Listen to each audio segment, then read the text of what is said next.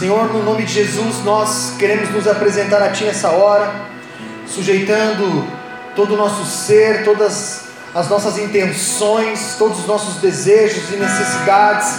Nós queremos colocar diante de Ti nessa hora, Pai, para que o Senhor venha com o suprimento do alto, com óleo novo sobre as nossas vidas, Pai, para que nós possamos, Deus, chegar aqui e sair daqui, Pai, em uma outra dimensão, uma outra atmosfera, recebendo, Pai, aquilo que o Senhor tem preparado, a porção do alto para cada um de nós. Nós não estamos aqui por falta de opção, Pai, mas nós estamos aqui porque sabemos, entendemos o quanto nós precisamos de Ti, Pai. Os dias são maus, mas, Senhor, maior é o que está em nós do que aquele que está no mundo, Pai. A Tua palavra nos declara isso, Deus. Por isso nós nos agarramos, nos apropriamos, tomamos posse disso, Pai. E sabemos que o Senhor está conosco. Por isso é isso que nós precisamos. Não há nada mais que nós possamos ter ou desejar além da tua presença, Pai, e que isso não seja apenas uma frase, um jargão, algo decorado, mas, Pai, que seja uma verdade, que seja algo dentro de nós, que nós possamos, ao levantar, declarar o nosso amor e dependência a Ti, que ao deitar nós possamos reconhecer que até aqui o Senhor tem nos ajudado. Por isso, Pai, em nome de Jesus, nessa expectativa que nós atraímos a Tua presença, Ó Espírito Santo, vem neste lugar nessa noite, se move com liberdade em nosso meio, repreende o nosso adversário para que ele não venha atrapalhar e a roubar as sementes que o Senhor deseja lançar em nossos corações. Acampa os teus anjos ao redor deste prédio, guarda as nossas vidas, livra-nos de todo mal, que Satanás e seus demônios batam em retirada. Nós cancelamos nas regiões celestiais todo o intento das trevas que visa parar, roubar e paralisar, Senhor Deus, o agir e o mover do Teu Espírito Santo sobre as nossas vidas. Livra-nos de toda manifestação contrária, em nome de Jesus, é o que nós precisamos, é o que nós desejamos nessa noite. Amém e amém. Glória a Deus. Eu quero convidar você que tem sua Bíblia, a abrir em 2 Coríntios capítulo 5, verso 17. Se você não tem, você pode acompanhar conosco ali no telão, na TV. 2 Coríntios 5, 1 e 7, não 17, 1 e 7. A palavra diz assim: Sabendo que se for destruída a temporária habitação terrena em que vivemos, temos por parte de Deus um edifício, uma casa eterna nos céus, não construída por mãos humanas. Enquanto isso, gememos, desejando ser revestidos da nossa, da nossa habitação celestial, porque estamos vestidos, não seremos encontrados nus, pois enquanto estamos nesta casa, gememos e nos angustiamos porque não queremos ser despidos, mas revestidos da nossa habitação celestial, para que aquilo que é mortal seja absorvido pela vida.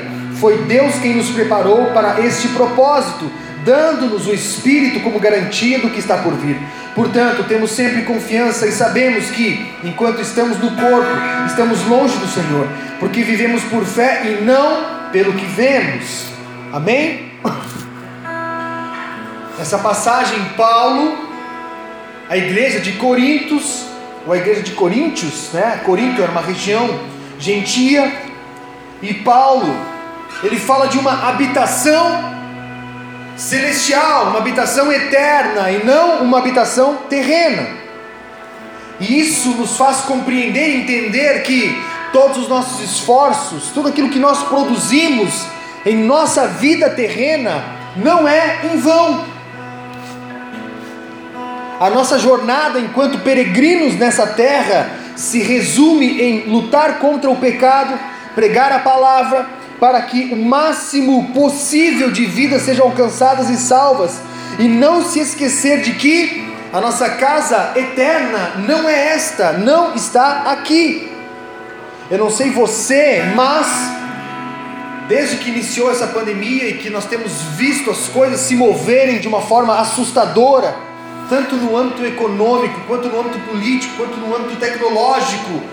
Meu irmão, nós estamos vivendo um momento derradeiro da igreja na terra. As profecias já se cumpriram, basicamente todas elas. Nós nunca vivemos um cenário tão apocalíptico e tão perfeito para a volta de Jesus como este que nós estamos vivendo. Nós já estamos caminhando a passos largos para uma única moeda Nós estamos caminhando a passos largos para uma única religião mundial. Não sei se você já ouviu falar do Crislã. O Crislã é a religião de todos, ou a casa da fé, a casa da fé abraâmica, que está sendo construída e está para ser concluída agora no ano de 2021 nos Emirados Árabes. E ali você vai ter o judaísmo, o cristianismo e o islamismo, todos no mesmo terreno, compactuando de uma mesma fé, supostamente. Então, o que precisa para o anticristo se manifestar? Uma moeda única, uma religião única e um governo único. E nunca na história nós vivemos isso de forma tão palpável como a que nós vivemos nos dias de hoje. E quando eu olho para este cenário, quando eu ligo a televisão, eu vejo as notícias, quando eu acompanho alguns canais no YouTube, eu vejo os caras trazendo informações e atualizando é, situações da qual nós estamos vivendo, eu penso, cara, eu estou cada vez mais perto de ver Jesus, de concluir aquilo pelo qual a igreja, eu, você, nós temos trabalhado e batalhado por tanto tempo. E quando este sentimento vem, eu não sei você, mas eu, igreja, eu entendo exatamente aquilo que Paulo está querendo dizer aqui para Coríntios, porque a preocupação da igreja, digamos assim, ou o, o, interesse da igreja aqui, em algumas passagens, e se você for ler 1 e 2 Coríntios, você vê que Paulo fala muito a respeito da segunda vinda de Jesus, ele fala sobre o governo do Inico, ele fala sobre é, a volta de Jesus e tudo aquilo que nos aguarda. Então, este era o anseio da igreja, este era o anseio das pessoas, e Paulo, ele precisa alertar a igreja para que a igreja não, vi, não fique apenas esperando a volta de Jesus, mas para que a igreja comece a se mover e a fazer aquilo que Jesus deseja que a igreja faça. Imagina que você inicia o dia 1 de janeiro pensando no dia 10 de fevereiro ou 5 de fevereiro, sei lá qual dia que você recebe, olhando somente para aquele dia e se esquece de trabalhar. Então, quando o dia de receber chega, talvez você não apenas receba só o seu salário, mas também a sua carteira de trabalho e um, uma carta de, demissional, porque você ficou parado, inerte. E aqui a preocupação de Paulo entre tantas outras, exortar e ensinar a igreja, é dizer para eles, cara, nós não estamos em um plano terreno, vivendo apenas em uma atmosfera, em um ambiente terreno. Nós estamos em um ambiente terreno, mas nós almejamos, nós expectamos, nós desejamos, buscamos e esperamos por uma morada eterna em Deus. Paulo fala sobre uma vida peregrina neste, nesta passagem, não só nessa, nós vamos ler outras em que Paulo fica chamando as pessoas à realidade de que a nossa habitação não é terrena, a nossa habitação não se resume a uma vida na terra, neste ambiente, neste corpo.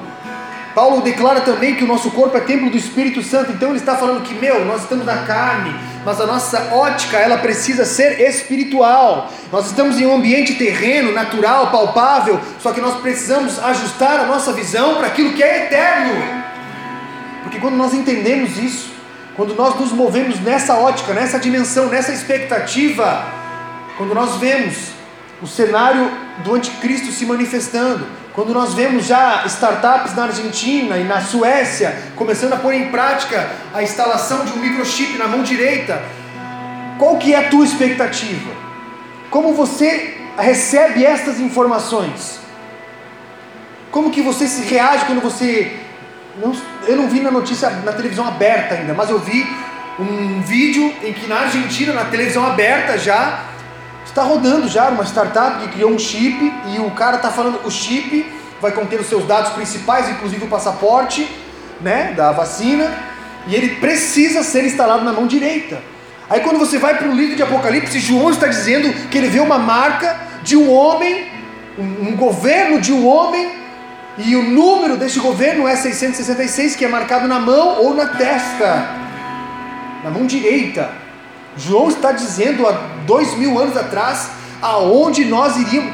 Meu irmão, desculpa, mas se, talvez você tenha alguma é, algum receio que será, será que é? Será que realmente é o que a Bíblia está dizendo?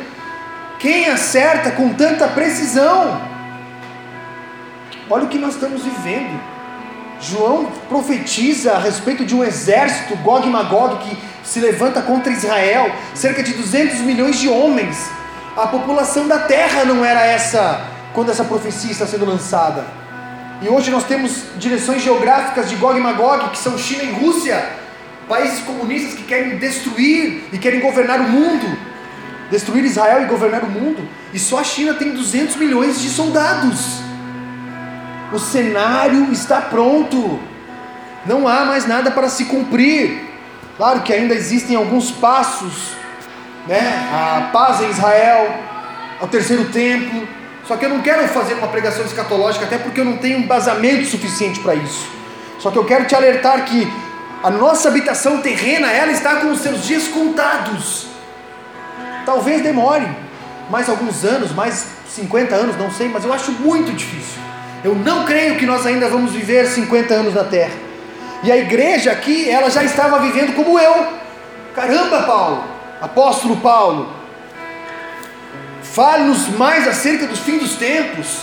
Fale-nos mais acerca da volta de Cristo. Quando esse dia haverá de chegar? Os discípulos questionavam Jesus: qual, é, quando é o dia? Qual é a hora? Havia um questionamento dentro deles havia um questionamento acerca da eternidade, acerca do fim dos dias, acerca de como as coisas serão daqui para frente.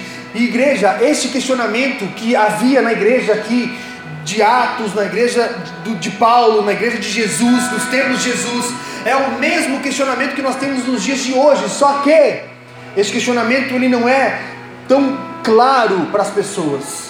Sabe por quê? Porque as pessoas elas ficam se questionando em o que vai acontecer porque lhes foi tirado a esperança da eternidade, lhes foi roubado a convicção de uma vida, não num plano terreno, mas num plano espiritual e eterno.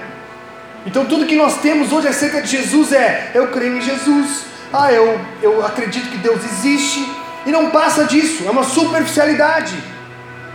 Com qualquer religioso que você falar hoje na rua, creio em Deus, creio, creio na vida eterna, creio. E o que você faz para herdar a vida eterna? Ah, eu sou uma pessoa boa, eu faço boas obras, sou caridoso, pronto. E se resume a isso. Só que, se fosse tão simples assim, por que então nós temos tantos mártires na Bíblia? Se foi tão fácil assim, então por que, que Estevão tem que, tem que ser apedrejado para que a mensagem do Evangelho seja suprimida? Por que, que Paulo tem que ser açoitado, posto em uma prisão? Por que, que Pedro tem que morrer de cabeça para baixo? Se era só ser caridoso, se era só ser bondoso, se era só ser um cara legal, bacana, que ama todo mundo. Ah, que legal. Por que então que muitos foram decapitados? Por que, que Daniel é jogado na cova dos leões? Porque a mensagem que nós carregamos, ela tem o poder de impactar e transformar o mundo. Aquilo que nós vivemos aqui dentro nos traz uma convicção de que, meu, não interessa quem vai ganhar as eleições no ano de 2021, não me interessa quem vai fazer, não me interessa se o chip vai ser obrigatório ou não, não me interessa, porque a minha expectativa está em Deus. Então, Paulo, ele está falando: se, se o nosso corpo, a nossa habitação terrena, se desfizer, e ele está falando em se desfazer aqui, no sentido de se, se acabar, se destruir, não se preocupem, porque nós temos da parte de Deus um edifício e a linguagem que Paulo usa aqui, neste tempo, ela é muito clara, porque os, os, os espectadores eles entendem que Paulo está falando de uma troca. Paulo está falando de um negócio, de uma casa terrena, feitas por mãos humanas, e eles entendem muito bem o, a definição de casa que Paulo está falando aqui, e eles entendem muito bem quando Paulo fala de um edifício.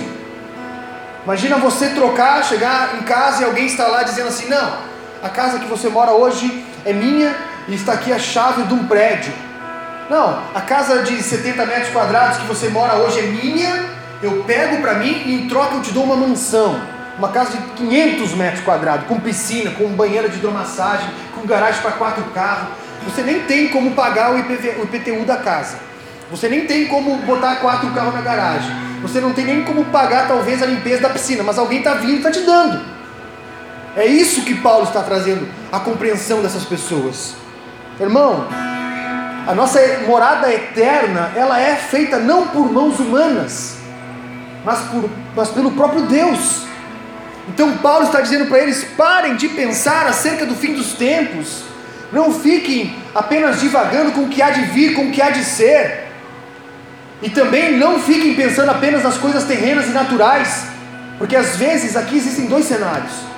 Alguém que se preocupa muito com o fim dos tempos, com o que fica olhando para as coisas acontecendo, e aquele que fica olhando apenas para as coisas naturais, para aquilo que lhe é cômodo, para aquilo que lhe é atra atraído, para aquilo que lhe é, é desejável, e se esquece de que também isso vai passar.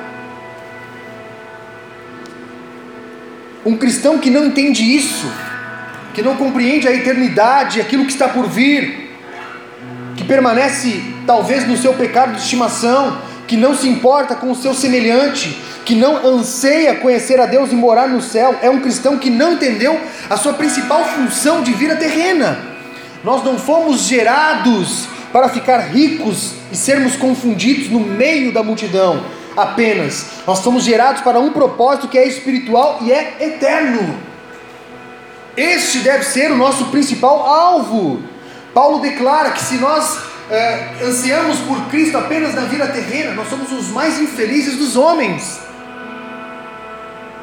Eu não concordo, eu não prego, eu não propago a mensagem de que você tem que vir na igreja para se sentir bem. Eu não concordo com isso. E eu não concordo com muitos argumentos. Porque se eu venho para a igreja para mim me sentir bem, significa que a palavra que eu estou ouvindo neste ambiente, ela não confronta o evangelho e o cristianismo que está em mim. Por que você vai naquela igreja? Porque lá eu me sinto bem. Ok, o ambiente tem que ser bom, tem questões naturais? Tem, amém? O louvor, ah, o cara canta tudo desafinado, ah, é, é muito barulho, ah, eu não, não, gosto muito desse nível de pregação, ah, eu não entendo muito isso, ah, fica muito longe, ok. Questões naturais, ok.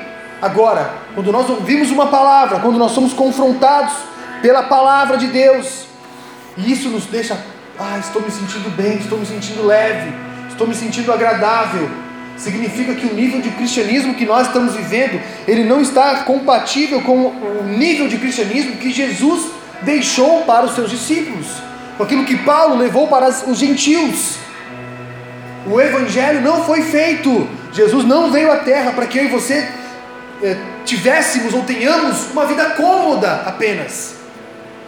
Nós podemos viver bem, nós podemos viver de forma agradável, sim, desfrutar de muitas coisas, sim. Só que nós precisamos ser incomodados pelo cristianismo, nós precisamos ser incomodados pela palavra do Evangelho. Eu não sei você, mas eu acordo de manhã e penso: Deus, eu preciso ser mais efetivo, eu preciso ser mais atuante, eu preciso ser mais produtivo, eu preciso contabilizar mais no teu reino. O que eu tenho que fazer, Senhor? Que passos eu tenho que dar? Que direção eu tenho que seguir?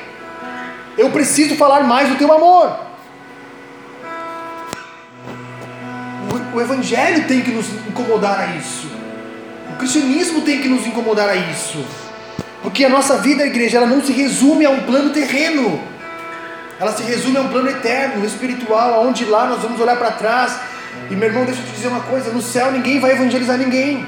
No céu ninguém vai orar por ninguém. No céu ninguém vai enxugar as lágrimas de ninguém, a não ser Jesus, que vai enxugar as nossas lágrimas. Então nós precisamos nos apropriar da mensagem da cruz. Nós precisamos nos apropriar daquilo que Jesus nos ensinou. A dificuldade ela precisa fazer parte, o desafio precisa fazer parte da nossa caminhada como cristãos. Nós precisamos nos incomodar com a realidade do mundo, com a realidade das pessoas. Muitas pessoas passaram por essas cadeiras e hoje não estão. Por quê? Porque basicamente enquanto ministério, enquanto igreja e eu, enquanto pastor, eu vou me meter na tua vida. Se eu ver algo errado, eu vou dizer: caramba, que comportamento é esse? Que, que vida é essa? Como assim está devendo para todo mundo e não paga? Como assim cada dia com uma namorada? Que, que viagem é essa? Tem que estar ouvindo no altar da igreja que isso é lícito, que é tudo válido? Como assim? Vocês estão comigo, igreja? Como assim, marido dormindo bravo com a mulher? Como mulher dormindo brava com o marido? Como assim o marido foi dormir na sala? Que jeito? Que, que, que é isso? No amor, com o intuito de que nós sejamos aperfeiçoados, não no intuito de me meter na vida para fazer fofoca. Não é essa a ótica, não é esse o meu interesse. Meu interesse é qual é a tua guerra, qual é a tua luta. Então vamos junto então, vamos ajustar, vamos corrigir, vamos melhorar. Só que acontece o seguinte: muitos não querem, muitos não desejam ter a sua intimidade aberta. Eu respeito isso, amém. Só que às vezes nós sofremos e apanhamos por situações que não são desnecessárias. Nós não avançamos e não fluímos em direção àquilo que Deus tem, porque nós não nos abrimos para o processo. Nós não nos abrimos. Nós não vamos num psicólogo, num psiquiatra para ser tratado e chegamos lá e não falamos do nosso problema. Nós não vamos num médico com problema nas costas, no estômago e ficamos quietos. Ah, descobre aí o que eu tenho, me dá aí o remédio. Ah, fala aí o que o senhor sabe que eu vou ver. Não, nós chegamos lá e falamos: olha, eu estou com este problema, eu estou com essa dificuldade, eu preciso de algo nesse sentido. E ali você vai ser tratado. E por que, que diante de Deus nós temos a necessidade de, ah, faz o que tem que fazer e eu vou ver o que, que eu faço? Me diz o que, que eu preciso fazer e vamos ver se eu faço. O cristianismo, igreja, genuíno e verdadeiro, tem morrido a passos largos. Se você for estudar e for pesquisar um pouco sobre a história da Europa, você vai ver que a Europa jaz o maligno, o mundo jaz o maligno, mas o Brasil tem resistido. Nós temos liberdade de pregar a palavra, nós falamos abertamente sobre pecado, nós ministramos abertamente sobre adoração, nós entendemos o que, que qual que é o plano de Deus para uma família e para uma sociedade. Só que se você vai em uma cultura, em um contexto europeu, você vê que uma teologia protestante liberal destruiu as igrejas lá. Outro dia eu vi uma pregação do pastor Hernanes Dias Lopes, que é um pastor presbiteriano muito respeitado no Brasil, um homem de Deus, e ele falou que ele foi na Escócia, na igreja, no berço do presbiterianismo, na igreja mãe, onde surgiu ali muitos é, teólogos e muitos protestantes no, no, na época ali é, de Calvino e de muitos outros.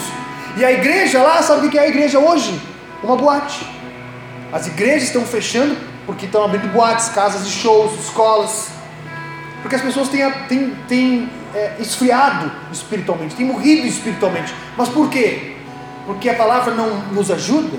Porque a palavra não, não cura as nossas dores? Sim, só que é um processo doloroso. É um processo doloroso. Não é algo agradável que você vem e ouve uma palavra e ah, que bom. A palavra hoje me arrebentou inteiro. Que feliz que eu estou. Não. Nós saímos sim, angustiados, amargurados, pensando: caramba, como que eu me livro disso? Como que eu abro mão deste hábito? Como que eu renuncio a isso? Como que eu me torno mais efetivo no reino? Como que eu faço para é, romper com a timidez, romper com a impessoalidade, romper com o egoísmo?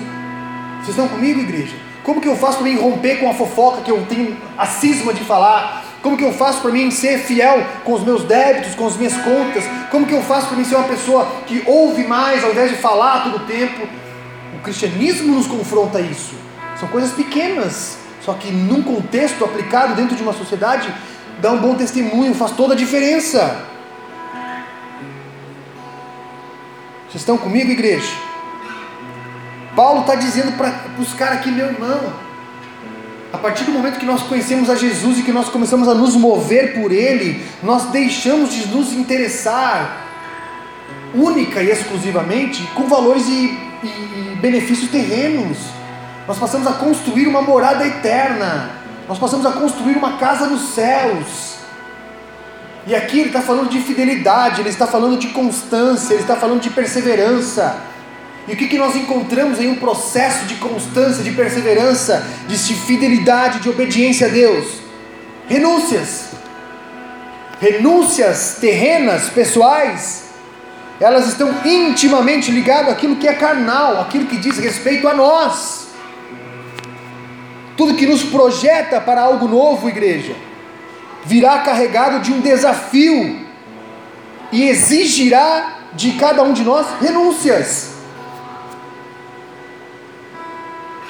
E essa é uma parte da palavra ensinada por Jesus que é difícil de nós abraçarmos. Quanto mais eu e você estivermos dispostos a renunciar, mais desprendidos deste mundo nós estaremos.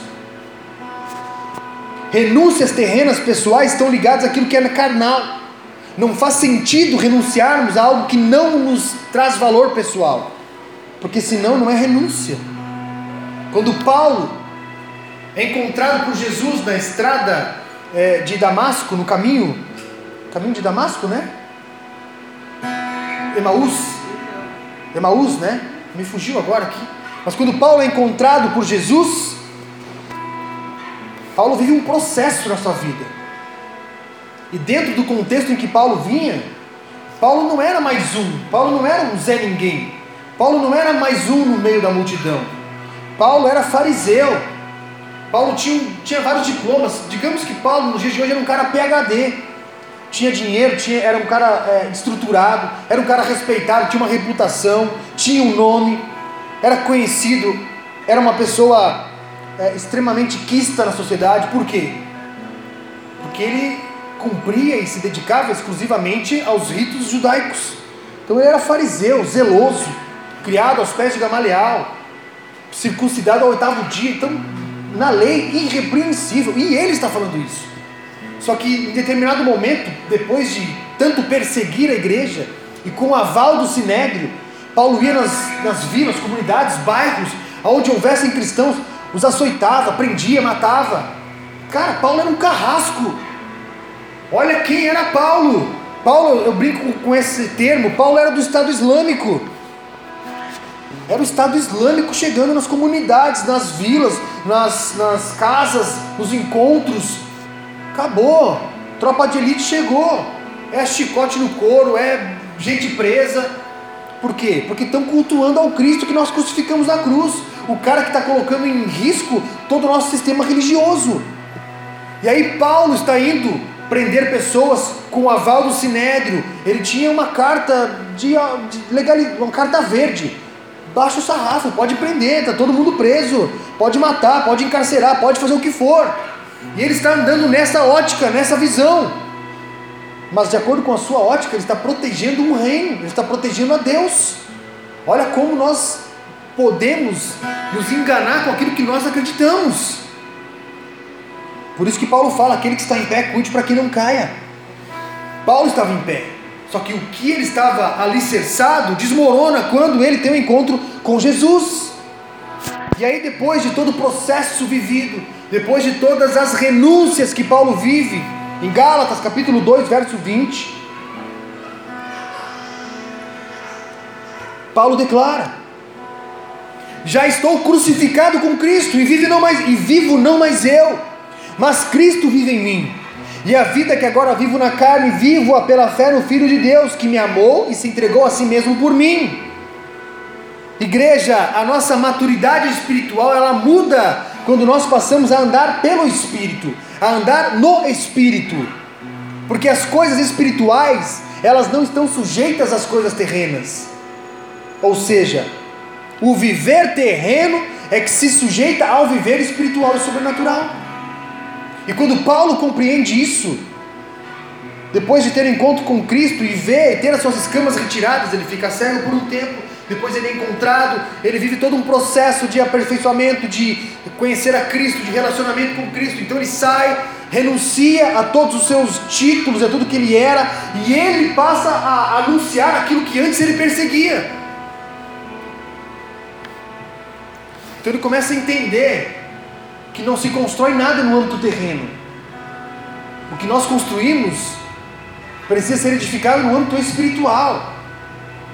Se existe algo pelo qual vale, vale a pena nós dedicarmos a nossa vida, é algo que não se corrompe com o natural.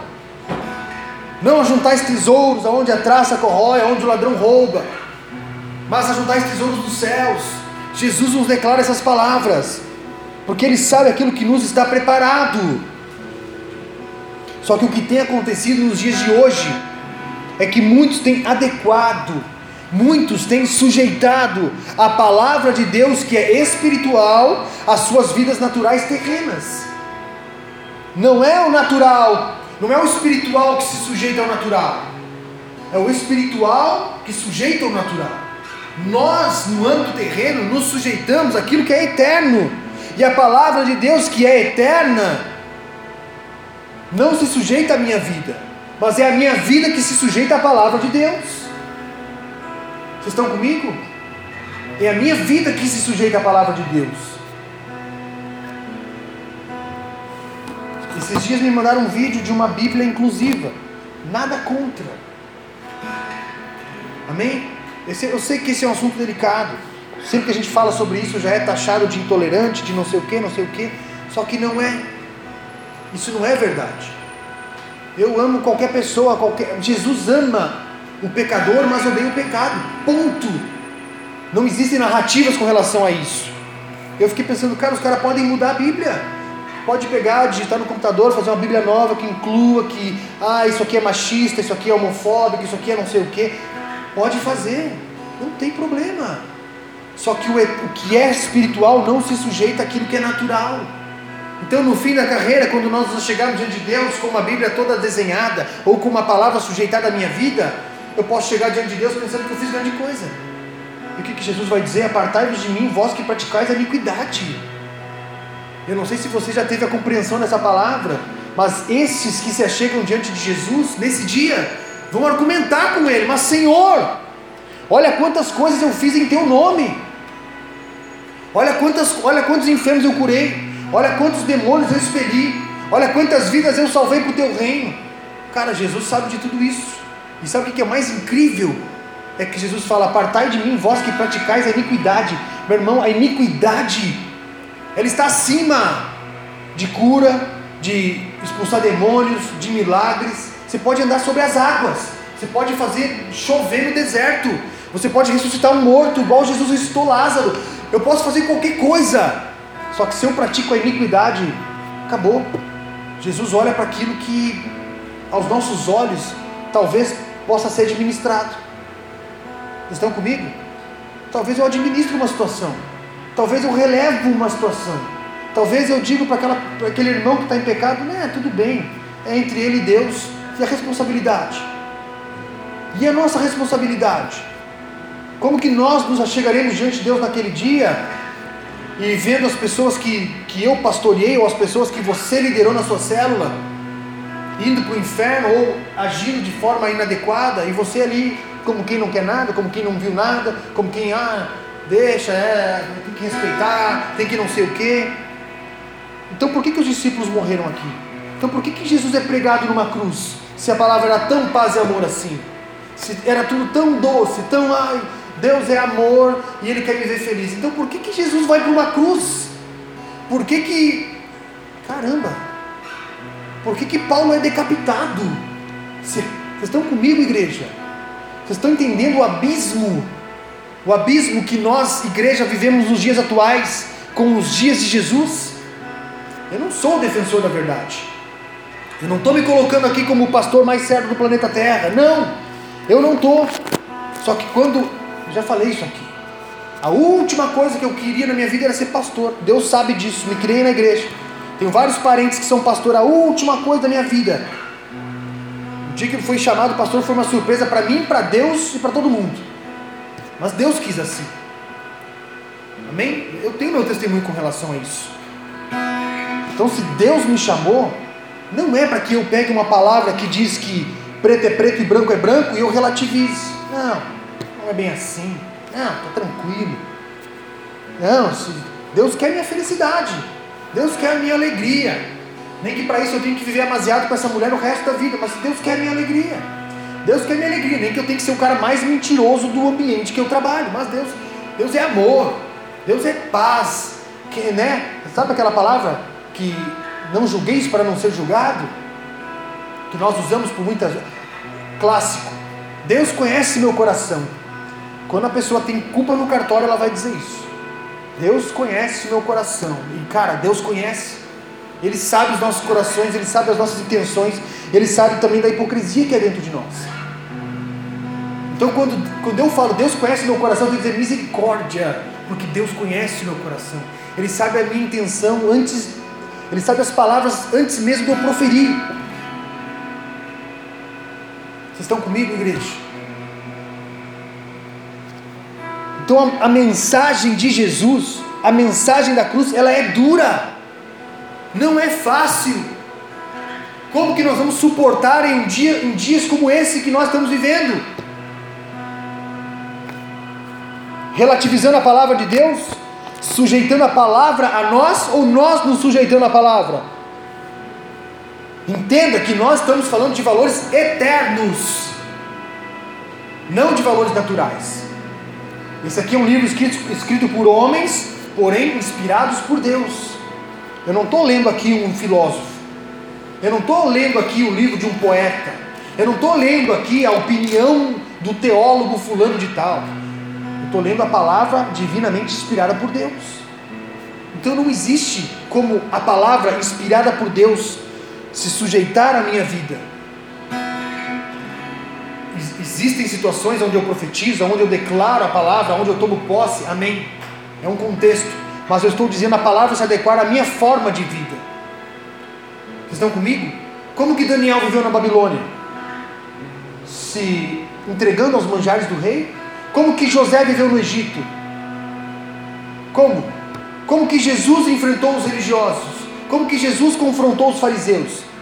Estão comigo? Então aqui a gente já tem um panorama da nossa ótica no âmbito terreno. Então deixa eu te dizer uma coisa, se eu já não, não te falaram. Se você não incomoda o, o ambiente que você está, pela, pelo teu comportamento, pelas tuas atitudes, temos que rever algumas coisas. Precisamos rever alguns comportamentos. Se nós estamos em um ambiente que é um ambiente impuro, um ambiente controverso, e nós nos sentimos confortáveis ali naquele ambiente, cara, algo está errado. Eu comecei a andar de bike, comprei uma bicicleta, comecei a andar de bicicleta com, uns amigos. E são pessoas do mundo, não são pessoas de um contexto religioso. Eu dei uma, duas, duas, três voltas, né? Mas no último pedal que a gente foi, foi três caras, quatro comigo. É estarrecedor a quantidade de besteira que esses caras falam. Eu estou falando de marmanjo, não estou falando de adolescente, marmanjo, maduro, homem barbado, só falam besteira. Vocês estão comigo? Cara, eu me sentia mal naquele ambiente. Eu não, tô, não sou santo, não sou santo, tenho meus problemas, tenho meus defeitos. Só que, cara, eu me sentia mal, porque cada cinco palavras, seis era palavrão. Qualquer coisa que tu falasse, os caras vinham com uma malícia para te empunhar. Estou falando a realidade, não estou exagerando aqui. Tanto que uma hora eu fiquei para trás. Achei que fosse, que caramba, será que eu vou ficar acordando 5 da manhã para me encher disso? Para me encher desse tipo de conteúdo? Eu acordo 5 da manhã para andar de bicicleta, para mim começar o meu dia. Cuidei do meu corpo, fiz a minha atividade física. alimentei meu espírito com Deus, me conecto com Ele, busco as coisas do alto, oro, medito, reflito, mas eu vou começar a andar com os caras que vão falar besteira a cada curva, a cada coisa que acontecer um palavrão. Isso tem que nos incomodar. Eu não posso dar risada nas piadas desses caras, eu tenho que ficar sério. Para que no momento que alguém pergunte, tá, mas aí qual é que é? Tu não dá risada, tu não fala? Não, cara, é que eu acho que isso aí não agrega para mim. Isso não, não, não, dentro de uma sociedade, isso não, não traz não traz, não edifica em nada. Cara, tu fala esses palavrão perto do teu filho, perto dos teus netos, perto da tua mãe, perto do teu pai, tu fala, como é que tu se sente? Então, eu, não é eu, os meus valores, minha educação, minha, meu estudo em Harvard, não é isso. Mas é a palavra de Deus que está dentro de mim que tem que confrontar os ambientes. Está numa universidade, o cara te, te, fica te mandando vídeo, grupo, sei lá, estou contextualizando aqui. Situações que eu e você vivamos nos dias, no dia a dia. Situações com as quais nós nos deparamos no dia a dia. Nós estamos pautados por valores terrenos ou por valores eternos? Estamos pautados por aquilo que nós vemos ou por aquilo que a fé nos mostra? É isso que Paulo declara: nós não andamos por, por vista, nós andamos por fé. Nós não temos Jesus aqui nesse corpo terreno, mas nós almejamos encontrar com Ele na nossa, na nossa é, casa, no nosso edifício eterno, na nossa casa eterna. Quando nós sujeitamos a palavra de Deus às nossas vidas e não a nossa vida à palavra de Deus, além de nós estarmos fazendo uma gambiarra natural, nós estamos brincando com algo que é eterno, estamos brincando com algo que é sobrenatural. O nosso compromisso precisa ser a vida que agora vivo na carne, vivo pela fé no Filho de Deus. Essa é a declaração do apóstolo Paulo. Quando a Bíblia fala em carne, ela está falando de algo que é terreno, natural, corruptível e, por muitas vezes, quando a Bíblia fala em carne, ela está falando de pecado, ela está falando de algo caído, algo sujo. Em 2 Coríntios, capítulo 1, a passagem que nós lemos inicialmente, nós vivemos em um corpo terreno, só que nós carregamos algo que é eterno. Deus, na sua infinita sabedoria, nos preparou para vivermos uma habitação eterna. Mais uma vez, aquilo que é natural se sujeita àquilo que é espiritual. Por isso que Paulo fala: se esse corpo terreno se desfizer, temos da parte de Deus algo eterno, uma mansão eterna. Vivemos em um corpo terreno, mas carregamos algo eterno. O nosso espírito é eterno. E Deus, na sua infinita bondade, nos preparou para isso. Este é o caminho pelo qual eu e você precisamos andar. Estamos sujeitos à palavra de Deus, sujeitos a Deus, ao Espírito Santo, à direção do Espírito Santo, ou, ou ao contrário? É Deus que se sujeita a nós, é a Bíblia que se sujeita à minha interpretação. Eu me sujeito à voz do professor ou me sujeito à voz do Espírito Santo através da palavra? Nós nos sujeitamos? Outro dia eu vi o testemunho de um, de um cara falando que quando ele foi para uma universidade, o único cristão da turma, aí teve uma aula de filosofia, se eu não me engano, e a professora vem e diz assim: nenhuma verdade é absoluta. Só que nós temos a palavra de Deus como uma verdade absoluta. Para mim, a palavra de Deus é uma verdade absoluta. Se está aqui, acabou. Não tem. Quando Jesus fala eu sou o caminho, a verdade e a vida, é absoluto. Jesus é o caminho, a verdade e a vida. Quando Jesus declara que Ele é o único caminho entre Deus e os homens, acabou. Não existe atalho, não existe meio termo, não existe. Não existe. Jesus é o único caminho entre Deus e os homens. Acabou.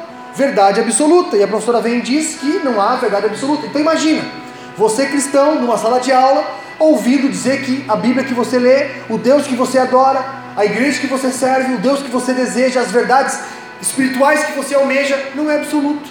Então, é relativo. Existem coisas ali que podem mudar. Como que você recebe isso? Como que você se porta diante disso? Vocês viram agora, esses dias, a Priscila Alcântara, no programa da Fátima Bernardes? Eu vi um vídeo também. Aí vem uma taróloga, vou falar do teu futuro. A Priscila Alcântara é uma cristã, tá dando uns deslizes, mas ela criada em lar cristão. Adorou a Deus por muitos anos, inclusive na Bola de Neve. Tem muitas canções, promoveu vários eventos cristãos lá nos Estados Unidos, no, em São Paulo, com vários adoradores. Uma menina usada por Deus, só que sucumbiu. Sucumbiu a, a esse relativismo gospel, a esse estrelismo gospel. Aí quando a Fátima Bernardes, olha essa a sacada, assina um contrato com o Mamon, por dinheiro, por fama, por status, ele vai pedir, vai provar. Ele vai exigir algo em troca. Aí o que acontece? Ela vai num programa da Fátima Bernardes, 31 de dezembro, final de ano, todo aquele misticismo, sabe? Roupa branca, aquela, aquela palhaçada toda de final de ano, né? De superstição, de pular onda, de signo, de não sei o que, de não sei o que. E quem está no meio? Priscila Alcântara. E aí, sabe qual é a saia justa que Satanás coloca ela? Traz uma taróloga para ler o futuro da Priscila Alcântara. Alguém que crê na palavra de Deus, que foi batizado, que conhece a palavra. Meu irmão, a Priscila Alcântara ela muda de cor, ela queria desaparecer daquele ambiente, ela fica mais desconcertada do que cupim na metalúrgica. Não sabe o que fazer. E aí ela vem, ah, o teu futuro, o teu signo, o ano de 2022 vai ser assim, vai ser assado. A Priscila Alcântara com um sorrisinho amarelo, é, vai ser bom, vai ser bom. E não consegue se posicionar naquilo que Deus chamou ela para se posicionar. Olha a seriedade disso. Por isso que eu e você nós somos confrontados e somos vomitados pelo mundo. Vocês estão comigo, igreja? Se alguém vem e fala, qual é o teu signo? Meu signo é o sangue de Jesus. Esse é o meu signo. Aí o que, que nós temos no Instagram hoje? Cristã escorpiana. Caramba, não entendeu nada. Vocês estão comigo, igreja? Eu não estou dando lição de moral a ninguém, porque isso pega em mim. Quantas vezes eu estou nos ambientes, eu sou confrontado pelo Espírito Santo a orar por alguém, confrontar uma situação. Não que eu seja santo, que eu seja o cara mais perfeito. Não é isso. Só que se nós carregamos uma verdade absoluta, nós precisamos mostrar essa verdade absoluta. Nós precisamos mostrar ao mundo a luz. Se o sal perder o seu sabor, bota fora. Quem que acende um candeeiro e coloca embaixo da mesa? Ninguém. Porque a luz foi feita para iluminar. E aí a Priscila Alcântara fica naquele banho-maria. E eu fico pensando quantas pessoas estão assistindo aquela porcaria daquele programa e que estão ali com roupa branca, com superstição disso, com misticismo naquilo, com vela acesa para não sei o que, com não sei mais o que, com terço de não sei o que, com não sei mais o que, botando fé naquilo. E aí a Priscila Alcântara recebe aquela palavra e fica, ah, vai ser bom. Enquanto que ela devia ter dito, não, eu não creio nisso. Quem determina o meu futuro é Jesus. Eu sou cristã, eu creio nele. Cara, ali ia acabar contrato, ia acabar com tudo. Só que muitas pessoas iam ouvir aquela verdade e dizer, é verdade, tudo isso aqui não presta para nada. Que presta é Jesus. Quem morreu na cruz foi Jesus. Ele, ele sabe do meu futuro. Ele que sabe do meu dia de amanhã. Mas ela preferiu ficar quieta. Ela preferiu ficar. Por quê? É difícil. Não é fácil. Aí esse cara que eu estava falando antes, né? Não existe verdade absoluta. Professora, mas isso que tu está falando não é uma verdade absoluta? Não existe verdade absoluta. Tá, mas isso que você está falando não é uma verdade absoluta? Então você, vocês começam a entender que aquilo que as pessoas defendem para é, não respaldar ou para refutar a palavra de Deus não se sustenta. Não existe verdade absoluta, mas a própria fala não existe verdade absoluta é uma verdade absoluta na cabeça de um filósofo, sei lá do que. Estão comigo, igreja? Não é o natural que determina o espiritual. É o espiritual que determina o natural. Em Gálatas capítulo 5, versos 16 e 17. Eu estou terminando aqui, amém?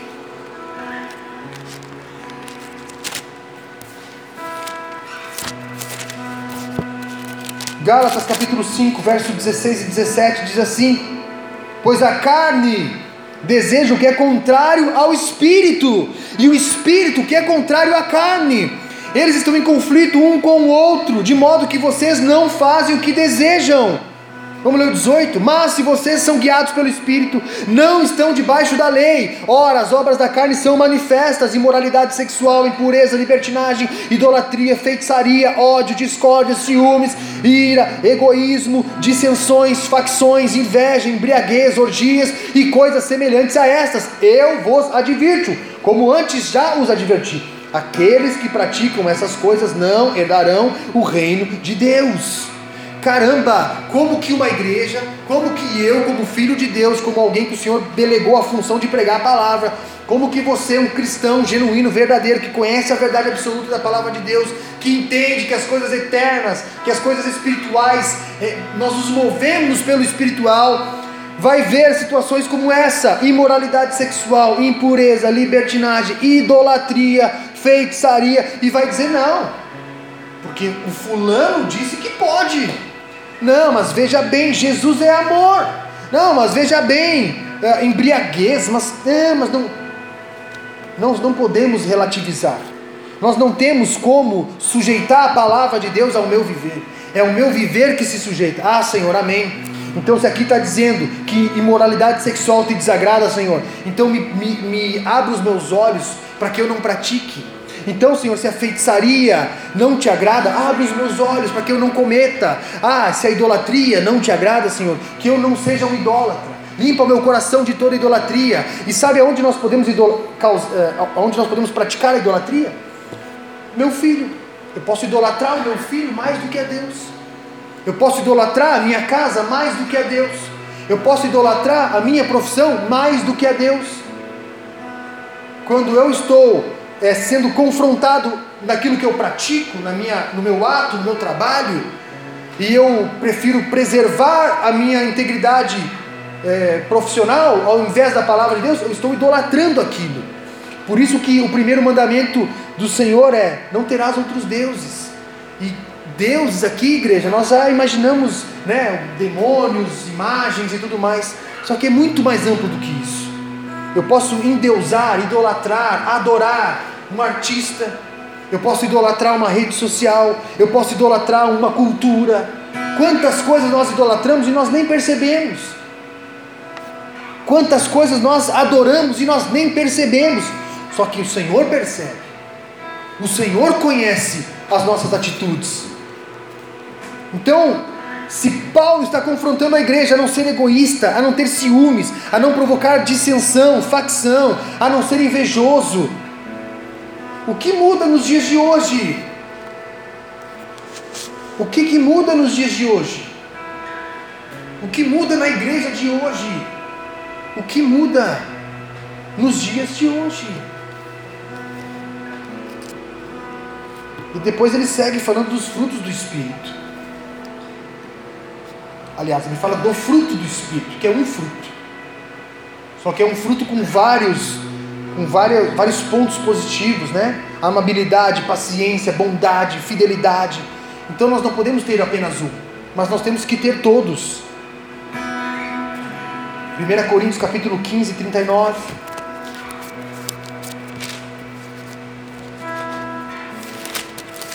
Nós precisamos pregar a palavra enquanto ainda podemos pregar a palavra. Porque tem muitos pastores hoje sendo pre presos por intolerância religiosa. Teve um pastor que foi preso agora, esses dias, porque ele falou que o Covid, que Jesus cura Covid. Foi preso. Se não me engano, foi no Uruguai ou no Peru. 1 Coríntios 15, 39. Vou ler ali. 39 ao 49. Diz assim: Nem toda carne é uma mesma carne, mas uma é a carne dos homens, e outra é a carne dos animais, e outra dos peixes, e outra as das aves. Há corpos celestes e há corpos terrestres, mas uma é a glória dos celestes, eterno, espiritual, e outra a dos terrestres. Uma é a glória do sol, outra a glória da lua, e outra a glória das estrelas, porque uma estrela difere em glória de outra estrela. Assim também a ressurreição entre os mortos. Semeia-se o corpo em corrupção, ressuscita-se em incorrupção. Semeia-se em ignomínia, ressuscitará em glória. Semeia-se em fraqueza, ressuscitará em vigor. Semeia-se corpo natural, ressuscitará corpo espiritual. Há corpo natural e há também corpo espiritual. Assim também está escrito: o primeiro homem Adão foi feito alma vivente, o último homem, o último Adão, em espírito vivificante. Mas não é o primeiro o espiritual, senão o natural, depois o espiritual. Mais um. O primeiro homem da terra é terreno, o segundo homem, o Senhor, é dos céus. Qual o terreno, tais são também os terrestres, e qual o celestial, tais também os celestiais. E assim como trouxemos a imagem do terreno, assim traremos também a imagem do celestial. Aleluia! Você entende isso, igreja?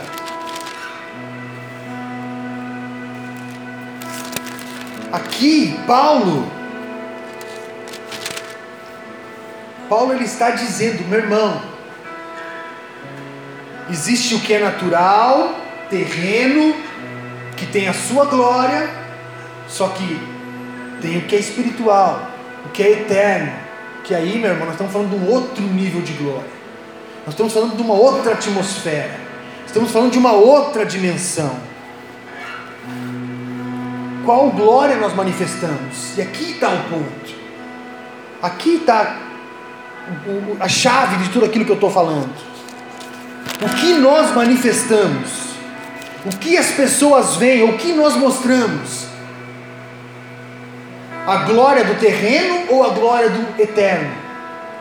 A glória do que é corruptível ou a glória do que é incorruptível?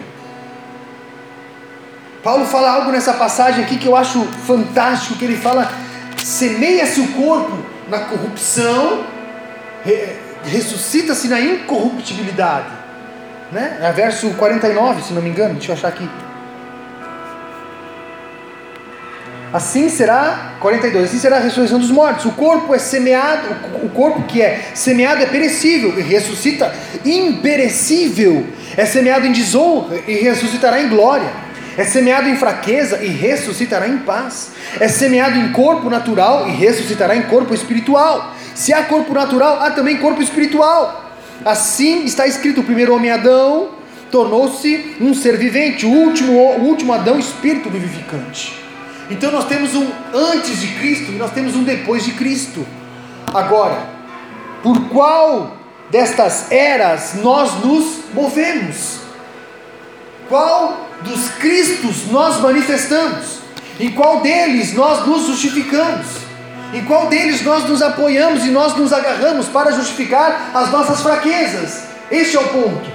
É isso que Paulo está dizendo. Meu irmão, depois de Cristo, Aquilo que é natural herda o que é espiritual. Aquilo que é corruptível herda o que é incorruptível. Só que nós temos que semear na desonra. Nós temos que semear na corrupção. E aqui está aqui tá uma chave, já vou encerrar. Só que aqui está uma chave. O que, que Paulo está querendo dizer com semeia-se o corpo na desonra e ressuscitará com honra? Semeia-se o corpo na corrupção e ressuscitará na incorruptibilidade. O que, que Paulo está querendo dizer aqui? É justamente o caminhar do cristão. Então, se eu falo para você, semeia essas sementes de feijão na, naquela terra, você vai lá naquela terra e vai plantar. Ah, mas essa terra não dá. Não, mas continua semeando nessa terra. E isso quer dizer o quê? Que quando nós estamos em um ambiente desfavorável, em um ambiente de desonra, é ali que nós precisamos semear a palavra. É ali que nós precisamos semear as nossas vidas.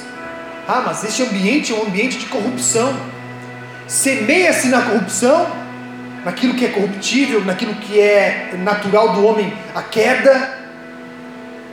Só que nós ressuscitaremos na incorruptibilidade. Então isso significa basicamente, sabe o que? Que o cenário não muda. Não existe um cenário perfeito para nós pregarmos e manifestarmos a glória de Deus. Não existe um cenário perfeito para você pregar a palavra. Não existe um cenário perfeito para você manifestar o reino. Não existe um cenário perfeito. Não existe. Porque Paulo está dizendo que nós semeamos o corpo na desonra. Nós semeamos o corpo na renúncia. Nós semeamos o nosso corpo na. O que, que eu posso usar mais de exemplo aqui? Na calúnia. Nós semeamos o corpo na falsidade Estou falando com relação a como nós somos atingidos. Nós semeamos o nosso corpo na desonra. Então você, ah, mas eu prego a palavra, mas ninguém me honra. Ah, mas eu amo a Deus, mas ninguém me entende. Ah, continua. É isso que Paulo está dizendo, continua, permanece. Ah, mas eu falo apanho de todo mundo. Ah, mas eu falo alguma coisa e a galera baixa a ripa em mim. Ah, mas eu falo, já me chamam disso e daquilo. Ah, mas lá na faculdade, se eu falar alguma coisa, já vão me taxar de não sei o que. Continua. Porque é isso que Paulo está dizendo. Semeia, meu irmão. Continua semeando, continua falando, continua manifestando, continua declarando. Por quê? Porque você vai semear algo corruptível, mas vai, mas vai herdar algo que é incorruptível.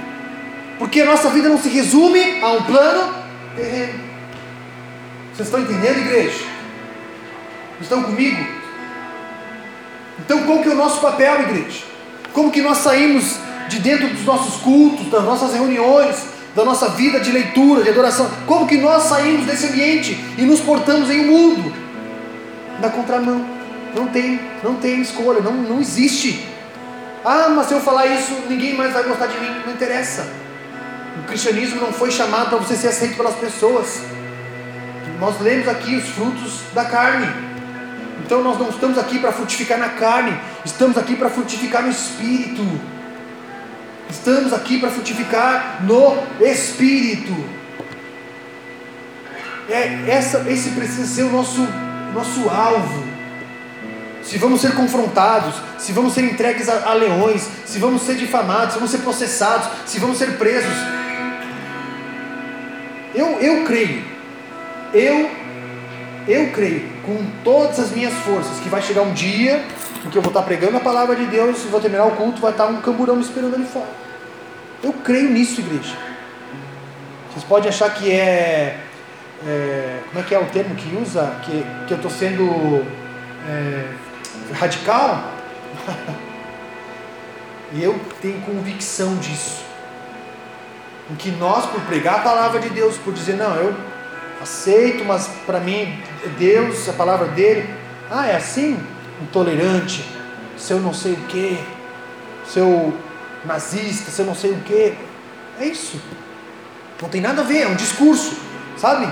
É, um, é, um, é uma narrativa que se constrói.